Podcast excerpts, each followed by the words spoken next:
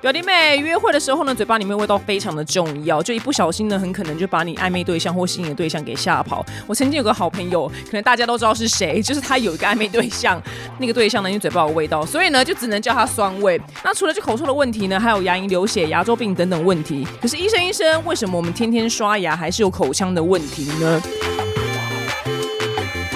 ？OK，欧克威尔呢是一个专注于口腔保健的品牌，它主打呢就温和无添加，不添加防腐剂，也不含就是有害的化学成分，任何年龄都可以使用。而且母公司呢是台湾上市上柜的公司哦。那 OKR 呢，它拥有独家专利成分，是一个叫做 PEE 三 Plus 的抗菌生态。哎，这个成分很厉害，它通过就是美国 FDA 临床二期的试验，在全球呢有超过二十二项专利，能够温和的对抗四十多种细菌，哎，很多哎，保留口腔里面的好菌，所以搞定呢我们的口腔味道，还有蛀牙、牙周等问题。来，表弟妹，成人清新口腔的三部曲呢，就是牙膏、漱口水，还有口。腔喷雾，就这三种呢，搞定我们的口腔的保养。告别呢，我们跟暧昧对象或是男友或是老公亲亲的时候呢，嘴巴里面的臭味，只要搭配呢正确的刷牙习惯，就可以降低牙周病的发生率。口腔保健呢，首选 OK。结账的时候呢，输入 D A N N Y，消费满千元现折一百元哦。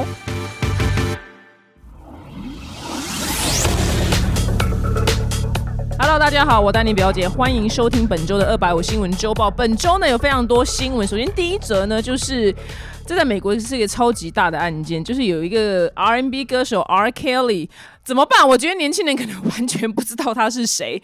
他曾经有一首很有名的歌，就是 I believe I can fly, I believe I can touch the sky，就是这就这首歌。那总而言之呢，他就是一个你把你把你想象中就是那种有钱有势有名的黑人 R&B 歌手，然后在美国就是他，然后他这样的身份地位呢，他老兄呢？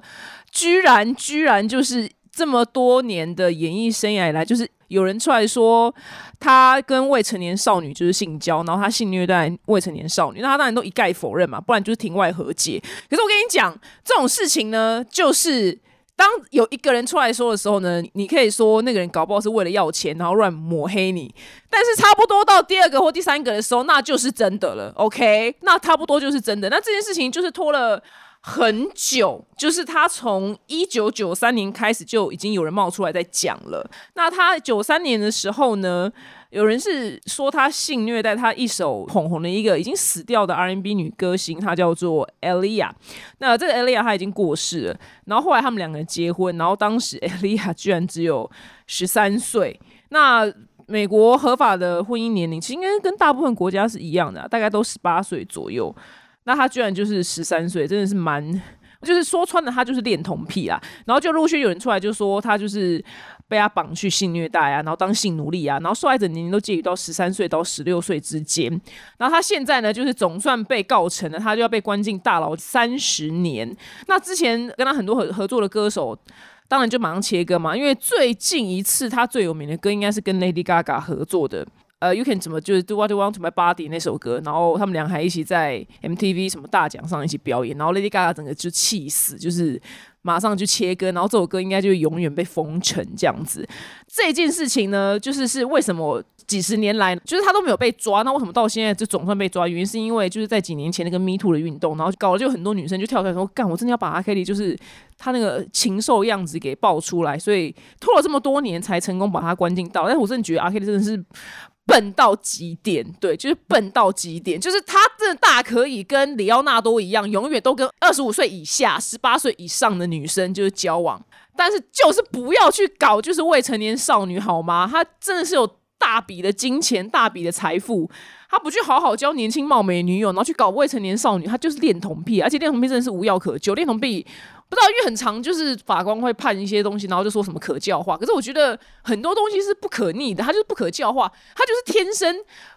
Lady Gaga 那首歌《Born This Way》，OK，Born This Way，就是他就是天生喜欢儿童。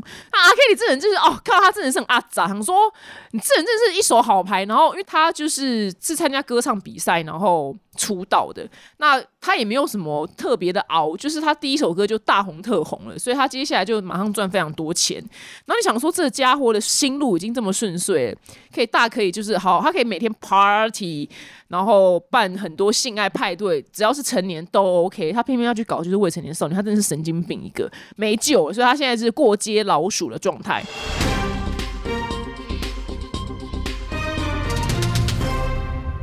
那第二则新闻呢，就是非常的幼稚。我一直以为就各国领袖应该就是成熟的大人，但没有想到也蛮好笑的。就是呢，前阵子呢，G7 呢就开了一个会，然后 G7 就是有七大巨头，欧洲的一些国家的那些总理啊，或是。总统之类，然后反正就是 G G Seven 那个高峰会上面呢，就七大巨头在镜头前面就大开就是普廷的玩笑啊，就大酸他，啊就说什么哎呦他怎么老是就是爱露上半身呐？然后呢，就是那个英国首相强森说动不动就要脱啊什么，就讲一些屁话，就说意思就笑他说就很恶心啊，就是一把年纪还动不动就要脱，是不是谁要看这样子？然后普廷呢，居然我以为就是身为一个那么冷血的人，他内心只有就是雄心壮志，你知道他的那个苏联霸业，他可能根本不会 care 这些人那边讲他就是这些。屁话！没想到普廷真的如此的 如此的荒唐哎，他居然对记者说：“我不知道他们这些 G7 领袖啊，想要拖到什么程度，是上半身呢，还是腰部以下？但是我认为呢，这是一个非常令人倒胃口的画面。”他就马上酸回去，这样子，他就在克里姆林宫就直接开酸。我想说，天哪，就是这些人真的不，普廷真的也是够无聊嘞。想说，我以为他内心只有雄心壮志，没想到他居然就是非常非常 care 他的硬汉形象被大酸特酸。总而言之呢，就是如果说他们能做一些更实质的，能遏止就是现在这个战争的话，我会觉得更好。因为真的已经通膨，已经不是是欧洲跟美国的问题。台湾今天我在播报新闻当下，因为咸酥鸡，咸酥鸡已经不是什么国民小吃，咸酥鸡真的很贵，你动不动就哇一人份可以点到三百。我我说真的，我一个人去点，我这没有点几样就变成三百，因为我住台北。就是通膨这件事情已经是非常荒唐了。然后我 Uber 一随便打开便当，健康便当，健康便当是一定要破两百啦，也有一百五的。但是你再加一份东西就是破两百。然后像我这种没有财富自由人，就会觉得好像要再加一个汤，就觉得好像真的太贵了，我就没办法喝汤。对我真的需要好好就是理财，我才能有办法就是财富自由。点 Uber 一时候可以多点一碗汤。那现在所有的通膨的危机呢，已经是蔓延到全球，就是因为这个乌战争，它拖非常非常之久。所以我真的很希望这些 G7 的那个高峰会领袖，可不可以就做一些就是更强而有力的事情，好不好？不要只是就是酸普廷，就是爱露身材这件事情。那我个人的经验就是，因为我毕竟当网红嘛，然后我也有不只是被网友骂，也有被就其他网红骂过。那我个人就是是会检讨自己，如果是真的是该骂的话，我其实我也会出来道歉这样。那如果是完全不合逻辑的那种被骂的话，我个人就是一概就是不回这样子。然后最近有一次，就是有一些网红就跳出来骂我一件事情，然后也有网红就是开直播就是骂我，然后其实我都不知道，都别人跟我讲说，哎，他猛 take 你什么之类，但是我真的都不知道，因为我不太看我的通知，你知道吗？就都别人跟我讲，我就说哦是哦，然后我就什么都也没有看，这都是我朋友一直传给我，然后我朋友就。再传另外一个，应该算是能讲支持吗？应该算是支持吧，算是支持我的网红。他就大写一篇说什么某人就是骂丹宁表姐，然后猛 take 他，然后结果丹宁表姐就是完全不鸟，然后照样就是写自己想写的事情，然后就是完全没有受到波动。然后结果那个人就猛 take，然后我都不理他，然后那个人就只好就没有舞台了，你知道吗？然后我以为普婷也会跟我走一样路线，没有，普婷居然还回他们，怎么这么无聊？我个人的逻辑跟策略就是，如果我真的没有错的话，我就会一概发呆，就是放空。对我很难会因为这些有什么情绪波动，就想说算了，因为我本身就是我本身就是一片云，希望大家可以跟我学习学习，这样人生会比较快活一点点。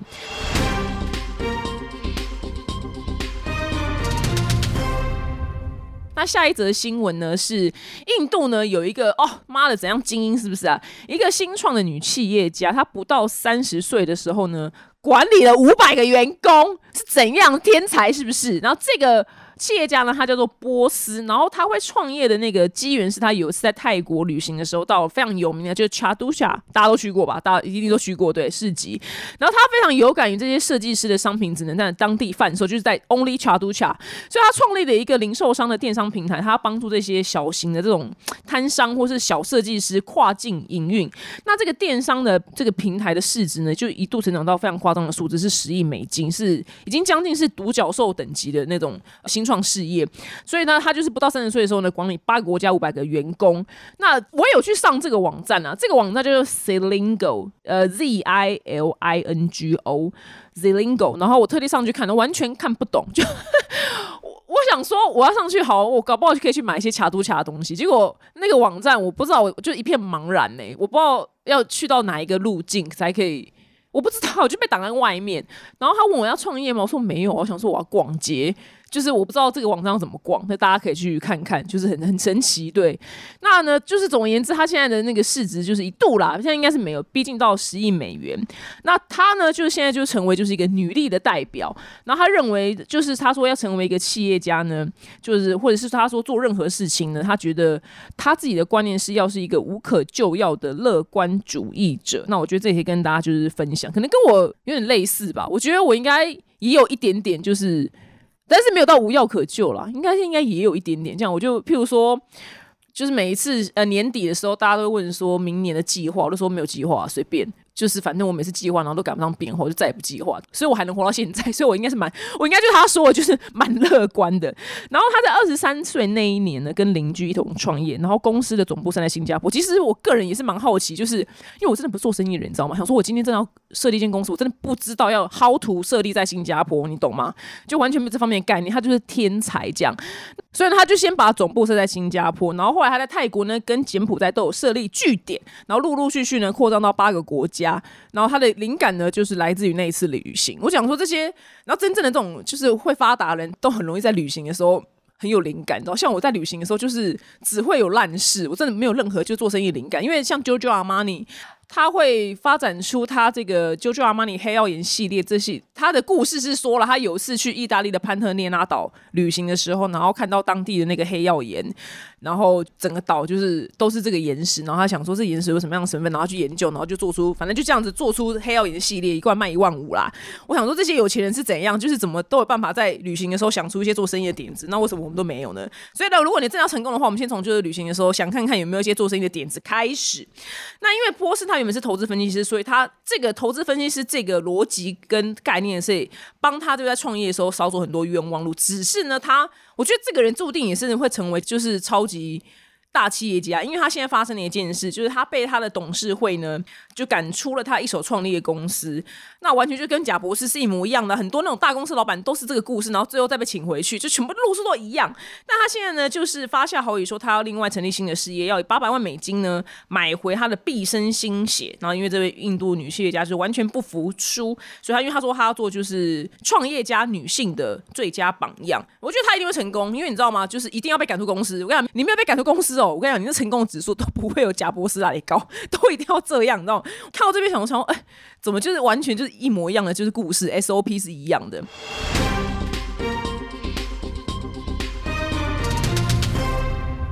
好，那下一则新闻呢，是一则非常哀伤的新闻，就是呢，六月底的时候，在巴黎呢，法国巴黎有一个非常重要的宣判，就是在二零一五年的时候呢，有一个巴黎恐怖攻击，其实蛮久以前的事情，然后居然到现在才判。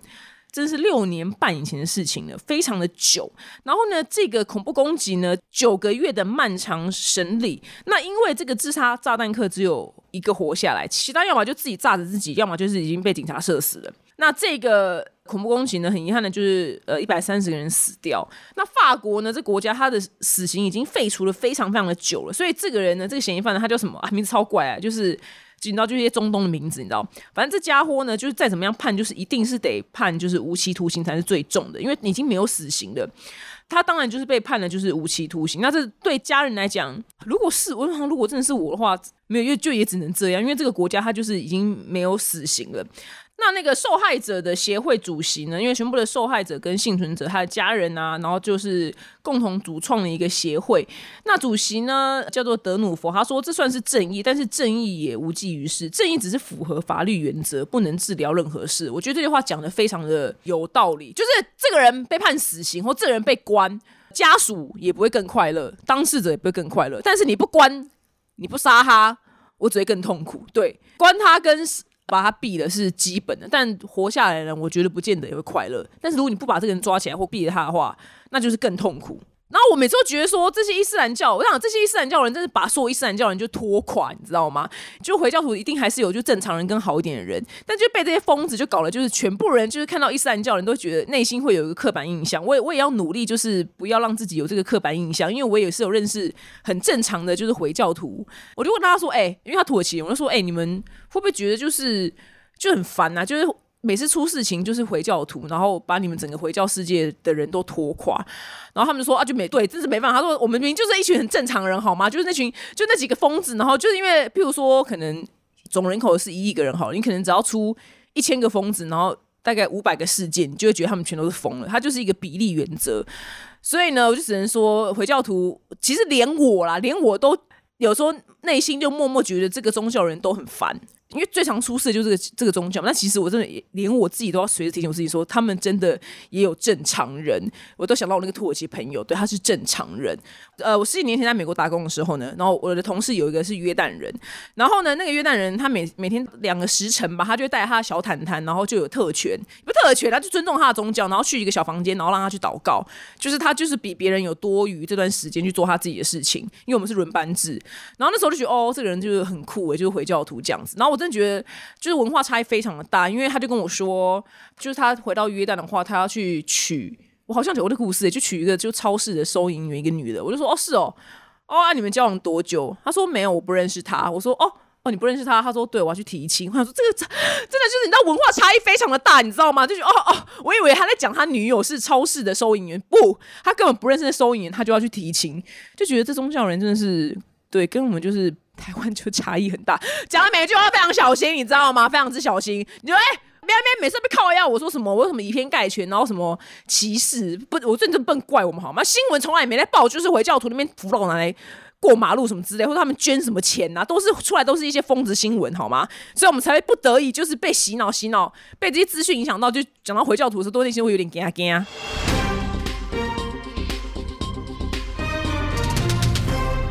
在下一则新闻呢，我觉得跟大家好好分享一下，就是呢，有一个拥有就是硕士高学历，然后她真的长得蛮漂亮的。我看照片，这个美魔女呢，她是来自中国私募基金的半夏投资的创办人李贝，她是大陆的金融圈的知名的美魔女。我看她的照片是真的保养的非常的得意。那三十九岁她呢，就是有北京大学硕士，然后学士。然后她原本跟她前夫呢，就是中国金融圈的神雕侠侣，只是呢，就是哎，这都这样嘛，就赚多钱，然后最后就不知道怎么就离婚了。你知道台湾也很多，就是夫妻一起就打拼，然后最后都离婚，都这样，反正就这样。好，总而言之，他是他离婚之后，他还是全力的拼事业，所以他的个人财富呢，居然来到了就七十三亿台币。只是他说呢，不管事业再怎么出色。我在夜深人静、午夜梦回的时候，难免会觉得孤单寂寞，觉得冷。如果有一位良人呢，能陪伴的话，该有多好！他虽然已经生了两个小孩了，只是他保养还真的是非常好，所以他的征婚条件呢，就剖出来说，年龄呢在二十岁到五十岁，然后身高一七八以上，颜值在人群中的前二十趴，身材匀称，身体健康，自信自爱，气质阳光。所以呢，因为他本身有钱。然后，所以他就不 care 对方有没有钱，只要就是过得去就好。他说：“你有自己热爱的事业，或是专业，或是爱好，然后能持续努力的话，我觉得他就觉得这样差不多了。”哦，我觉得他不应该做这个征婚。然后果不其然，他的这个条件就是曝光之后呢，就大陆网友就是一大片人就在笑他。他说：“哎，就是带上一双拖油瓶，然后买一送二，然后还要二十岁到五十岁。”他要说。一个壮丁这样子，这是在找，就大家就狂笑他，说在找员工还是找男友啊？然后说什么他是个阿姨啊？但是李贝呢，他就是也没有理大家酸言酸语，他说他是认真的，他不需要流量，他就是真的是要找一个伴。但是我真心觉得他，如果他的名气就不是像范冰冰，就是那种，就是所有整个十三亿人口都知道他的话，我觉得他就是真的就是。把他自己的身份隐藏起来，然后用一般的管道去认识男人，我会觉得比较好。因为他这样子征婚，就是他已经七十三亿身家，他这样征来的男人，到底哪一个会是真心的呢？我不知道，这这也太难了吧？因为他就这么有钱呢，接下来要来的都是小狼狗啊！他要么就是好放一个长假，然后去国外。我跟你讲，他就废去，他就去住在戏谷。他有多适合去戏骨？男女比九比一，他应该找陆队长，你知道吗？戏骨的 男是九，女是一，反正戏骨很多工程师也很有钱。然后就算他去那边用听的好了啦，他出来跟那些人聊了天，一定都是聊得上话题的，因为毕竟他本身也是个成功人士。但他就当然他就不要说哦，我在中国大陆就是开什么公司，然后我本身七十三亿身家，但这种事就不要讲。他就应该就是说哦，就是。可能随便啊，譬如说我是网红好了，我一开始我都会说我是从事网路业，你懂吗？就是你自己去想办法去讲一个，就是比较贴近于一般平民老百姓的一个职业。因为一一开始我就讲说网红，我觉得还要解释很多，我觉得很烦啊。他总不能跟他讲说我是老板娘，或者他就可以讲说哦，我有一个小小的事业，small business。他这样子去找到真爱的几率，我就会比较高，因为他已经七十三亿身家，然后剖出来，我真的觉得是一个他，我觉得这是一个非常错误的旗帜，然后。中国网友，我觉得你看嘛，完离婚带两个小孩，然后就会被笑说带拖油瓶。可是这在欧美是完全 OK 的事情。老外听着上面一堆，因为我滑听的时候就一堆就单亲爸爸，他就说哦，就是什么 single dad 啊，然后跟就是带两个什么可爱的小天使啊，就是 little angels，然后他们就把自己抱小孩的照片就直接放在交友软体上面。啊，因为我没有滑女生呐，但我觉得老外真的对于有小孩。然后单亲这件事情完全是一个正向的态度，而不是华人社会只要女生然后单亲带两个小孩，好像是怎样，是这辈子都毁了，是不是？就是我不知道这个观念真的是需要我们花时间去扭转它的，不是说完全不可能扭转了，但是需要花费非常多的力气，因为毕竟就是。女权这件事情也是在这几十年来有就是慢慢的进步这样子。那这个单亲妈妈带小孩这件事情，我我是不知道如何扭转啊。但是我觉得也该扭转，因为这在国外真的非常非常的就是一般呢。你知道老外真的超爱，就这个男的带两个小孩，然后那女的带一个小孩，然后两个人就组成一个新的家庭，这样子有三个小孩，然后再生两个新的小孩，然后再离婚，对，就这样，他们就这样，他们觉得带小孩这件事情是非常非常正常的。我不知道为什么到了。华人世界就变成一个很负面的一个标签。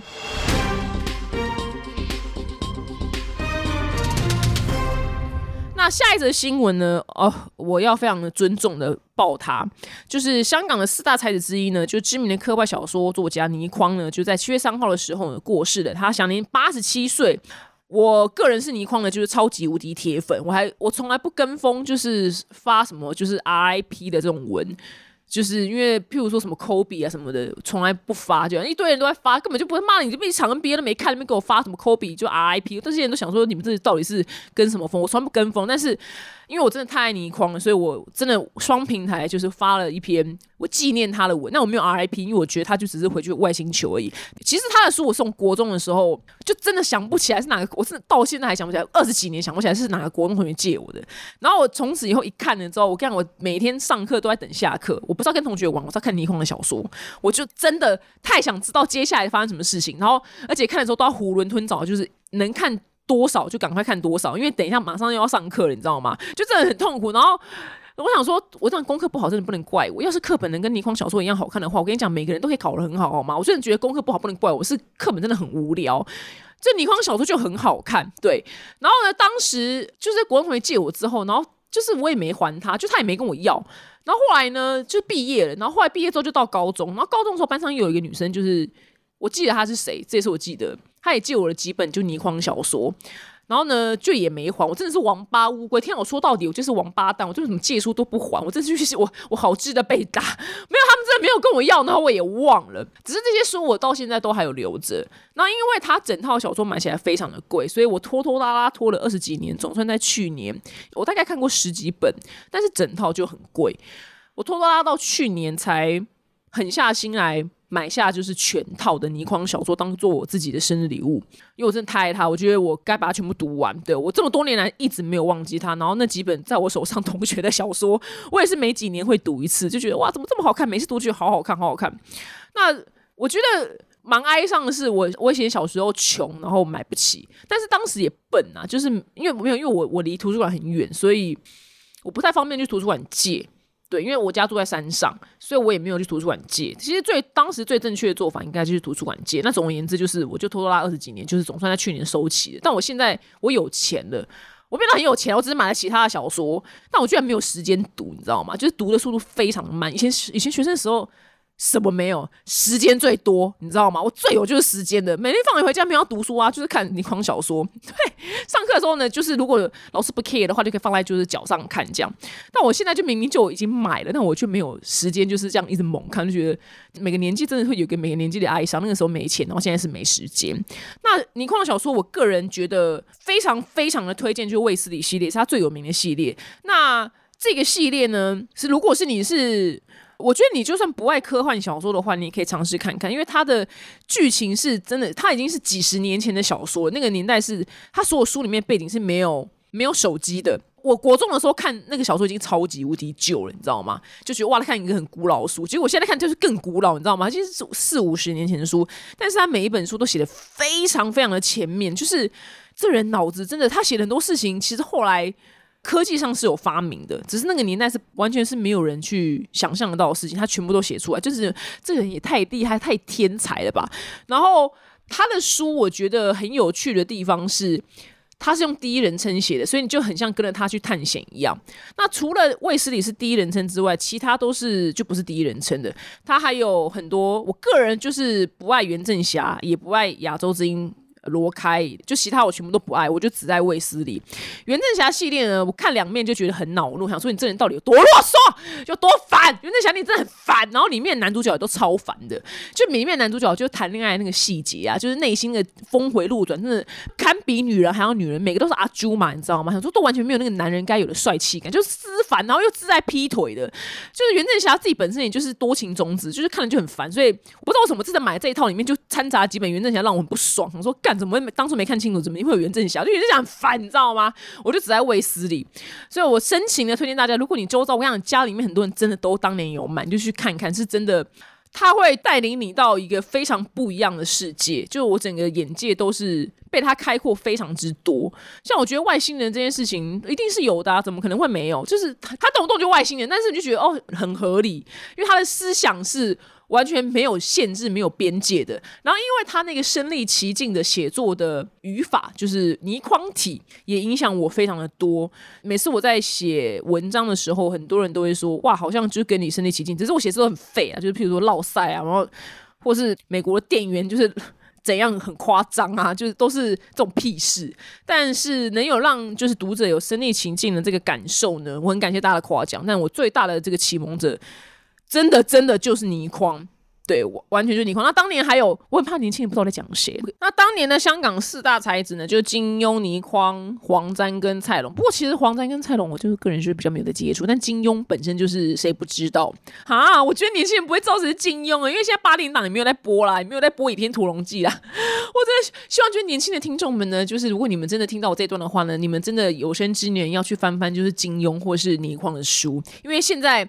陪着你们长大的这一代，真的是 TikTok、跟 Instagram、跟 Facebook，可能还有 YouTube。对，当年陪我们长大，真的就是扎扎实实的漫画跟小说。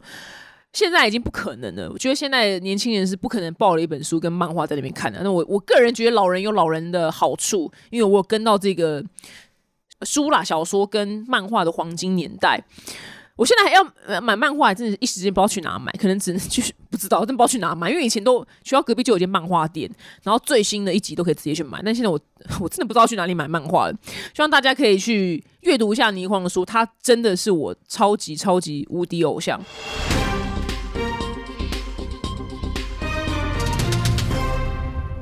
下一则新闻呢，就是在埃及的红海，那这个有个度假村呢，它最近发生一个就鲨鱼就攻击游客的世界哦，那个影片很可怕，就是不要不要看，我觉得不要看，虽然是没有到就像电影那样，可是海里面就是一片红这样子。那有个六十八岁的女子呢，就是 Elizabeth，她被鲨鱼就是咬断手脚后身亡。那当天呢，又发现一具就是被鲨鱼咬死的一个女游客的尸体。那我跟你讲，就是在。最幽默的地方呢，就是事发前十五分钟呢，就曾经有民众告诉救生员说：“哎，我看到鲨鱼，看到鲨鱼。”然后救生员说：“ 没有吧，这边哪有鲨鱼啊？”就十五分钟后呢，就发生这个惨案这样子。我觉得哦，这个新闻我先讲完。就是呢，其实在这个六十八岁的女女子被咬死之前，其实有另外一个女生也失踪不见了。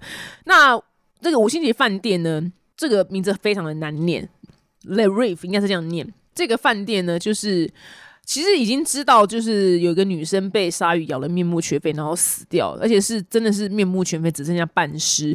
但是他没有宣布这个消息，然后也没有跟大家讲，他也没有关闭海滩，然后让大家继续在那个海域玩。所以游客非常的气，说你第一个女子已经这边被鲨鱼咬了，然后你居然没有关然后，还让大家去游泳。然后直到第二个受害者之后呢，才有动作。其实这件事情呢，在之前我看 YouTube 就是犯罪频道的时候，也有一个非常非常类似的事件呐，都都是都是其实已经有人被咬，然后饭店是为了要赚钱跟不要影响收入，所以他们都选择不讲，然后都是直到第二个、第三个人被咬死之后，不得已才爆出来，然后才关闭海滩。那我也这边就就跟就是神通广大的网友们就是虚心求教，有没有一个方式是可以？因为你知道吗？饭店不讲，然后我这样去度假。那我像以后我都不想要下海了，你知道吗？因为我真的不知道有没有鲨鱼。我原本只有看到一起的话，我会觉得还好。那现在看到两起，表示饭店更不 care 你死亡，你知道吗？就是前天有人被咬死，I don't care，我要营收，我今天还继续开放这个海域，我我不会跟你讲这边有鲨鱼的，这样你们大家都不来我这边住了。有没有个方法，就是可以知道，就这附近有鲨鱼啊？这有没有个什么 app 可以看，还是怎么样？还是有什么气候什么之类的事情可以知道吗？因为我不知道，因为其实那个地方应该原本照理说没有啊，不然他不会把饭店盖在那嘛。就是后来才有了，就不知道为什么他们鲨鱼跑到这边来，这也没有，这完全没有得跑诶，这被咬就是没有没有在你面对到鲨鱼就没没得跑，就是你就只能等死，就这样。所以希望神通广大网友可以跟我分享有没有什么预防鲨鱼的方法。要人很累，你知道吗？还预防就是去美国的话，预防枪击案，对，然后预防变态，然后在海里面还要预防鲨鱼，这到底有多少事要做？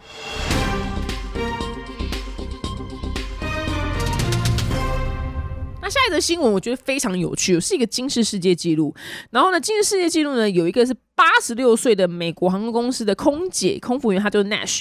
但 Nash 呢，她在今年秋天呢就即将庆祝她飞行满六十五年，是世界上年龄最大，然后服务时间最长的空服员。哇，她飞了六十五年呢，六十五年。然后呢，她是从一九五七年的时候开始飞。一九五七年就是你看我们看到老电影里面那种。黑白电影《玛丽莲梦露》那个时代，东西都好可爱的那个年代，对哇，然后女生的头发都卷卷的，就美国电影里面女生头发卷卷的，就是觉得他们到底怎么办法花那么多时间在卷自己的头发，然后出门，这是我的世纪之谜。因为那些头发是我的化妆师、造型师帮我弄，也要弄到半死，就半条命没了，然后我才可以把那个发型弄好。但是那个年代，美国女人每个人都那个发型，我不知道他们怎么弄的。总之，就一九五七年开始飞行。那他现在呢？其实他可以选他任何要飞的路线，只是他大部分都是飞就是纽约、华盛顿跟波士顿，因为这个他每天的话晚上也可以回到家照顾他有个儿子，他儿子有身心障碍。那我觉得这则新闻最有趣的地方是，他说他当年呢，就是乘客就是登机的时候呢，可以从自动贩卖机买保险。我觉得哇，怎么这么先进啊？一九五几年自动贩卖机已经存在嘛，而且还可以买保险，这么。需要填资料的东西，我觉得很时髦。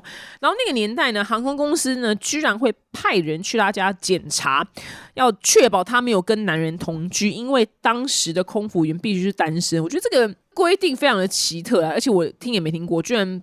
完全不知道当年的空服员必须是单身。那他说航空公司呢会在他轮班之前量他的体重，如果说超重过多的话，有可能会叫他就先不要飞。他说我们就是必须保持固定的体重，以前非常的可怕，你就是多了几磅的话呢，他们可能就让你就停飞，你就会拿不到薪水。我觉得这这件事情真的是离我很远的，因为我现在去做美国线的航空公司，你知道空服员都超胖，你知道超多超胖，那个走道都走不下，你知道吗？然后还有那种。空服员就是靠在那边聊天的，这做你你做亚洲的任何航空公司是不太可能看到这样的情景。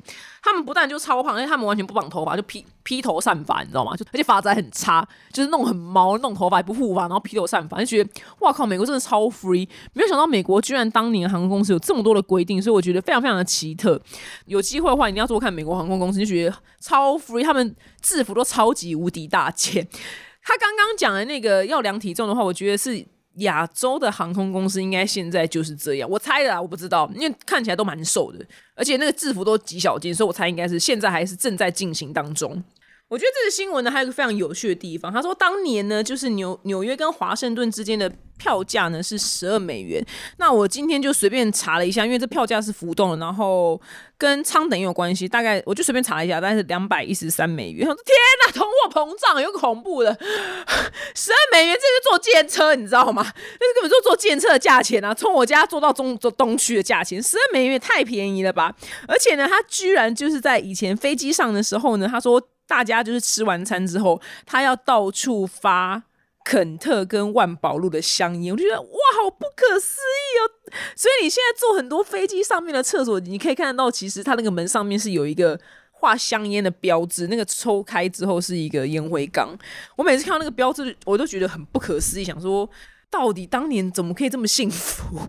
我想说也太幸福了吧，在飞机上可以抽烟，因为你看很多老电影，那个年代飞机上真的是可以抽烟，我就觉得哇，好不可思议的年代哦。我虽然是戒烟的啦，但我还是觉得很幸福，因为现在这真的是完全不可能的事情啊。只是那个飞机，对我蛮好奇的，禁烟这件事情应该是已经很久了，只是那个飞机不知道为什么看起来没那么旧，但是飞机上都有做烟灰缸，我觉得很有趣。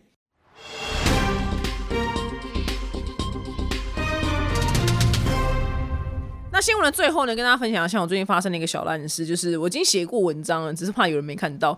就是呢，我其实不太喝全脂牛奶，因为喝了会不舒服这样子，所以我都喝要喝的话喝低脂，然后一直都喝一点点这样，就喝三分之一杯，就是对，就喝很少这样。我喝低脂牛奶是不会拉肚子的。然后最近我爸就换了一个厂牌，然后换到 B 牌呢，那天我喝了三分之一杯，我就出门了。结果呢，我跟你讲，妈老娘就是做指甲，就做到最后的时候，我妈我的肚子就是在。完全就是大开庙会，我肚子里面真的就是有人在开庙会，你知道吗？就是妈祖要 K 给啊，要起价，我要干，我肚子好痛。然后我现在说没关系，刚好要做完了，我现在可以马上冲去厕所，我要老塞。And then，但是那个就做指甲小姐呢，没想到居然非常的尽责，就是在我起身要去绕赛的时候，跟我说啊，这一支还有点不够，我再帮你就是多补一下，再照个光。就你知道就这样拖了我两分钟，那天我说天哪，让我死，哇塞！然后呢，我就冲去厕所，就是拉完之后呢，我说好，老娘要回家。我跟你讲，那一天真的是不是那一天，就反正现在是夏天，现在夏天就是中午就是三十九、四十度不为过吧。然后我在路上，我真的是冒冷汗。我心想说，老娘这样赶快回家躺着。叫车之后呢，我跟你讲，就跟疫情一样，我第一波还没结束，我第二波又来了。我就觉得我要落赛了，然后我就马上当机立断把 Uber 取消。因为虽然我家很近十分钟，但是我知道我撑不到我家，所以我就马上就是转身跑进去捷运站，我也不管了，我就直接刷卡进去。我跟你讲，人呢就是在倒霉的时候呢，真的是喝水都能呛死。我居然。刚好呢，就到了没有厕所那一边，我就 bah，平常全都白捐了，是不是？那我是在内弧线上面，所以我必须就是再往上，哎，是再往上走，然后就横跨那个整个马路之后呢，然后再往下才可以冲到厕所。它不是板连线，它不是一个平面。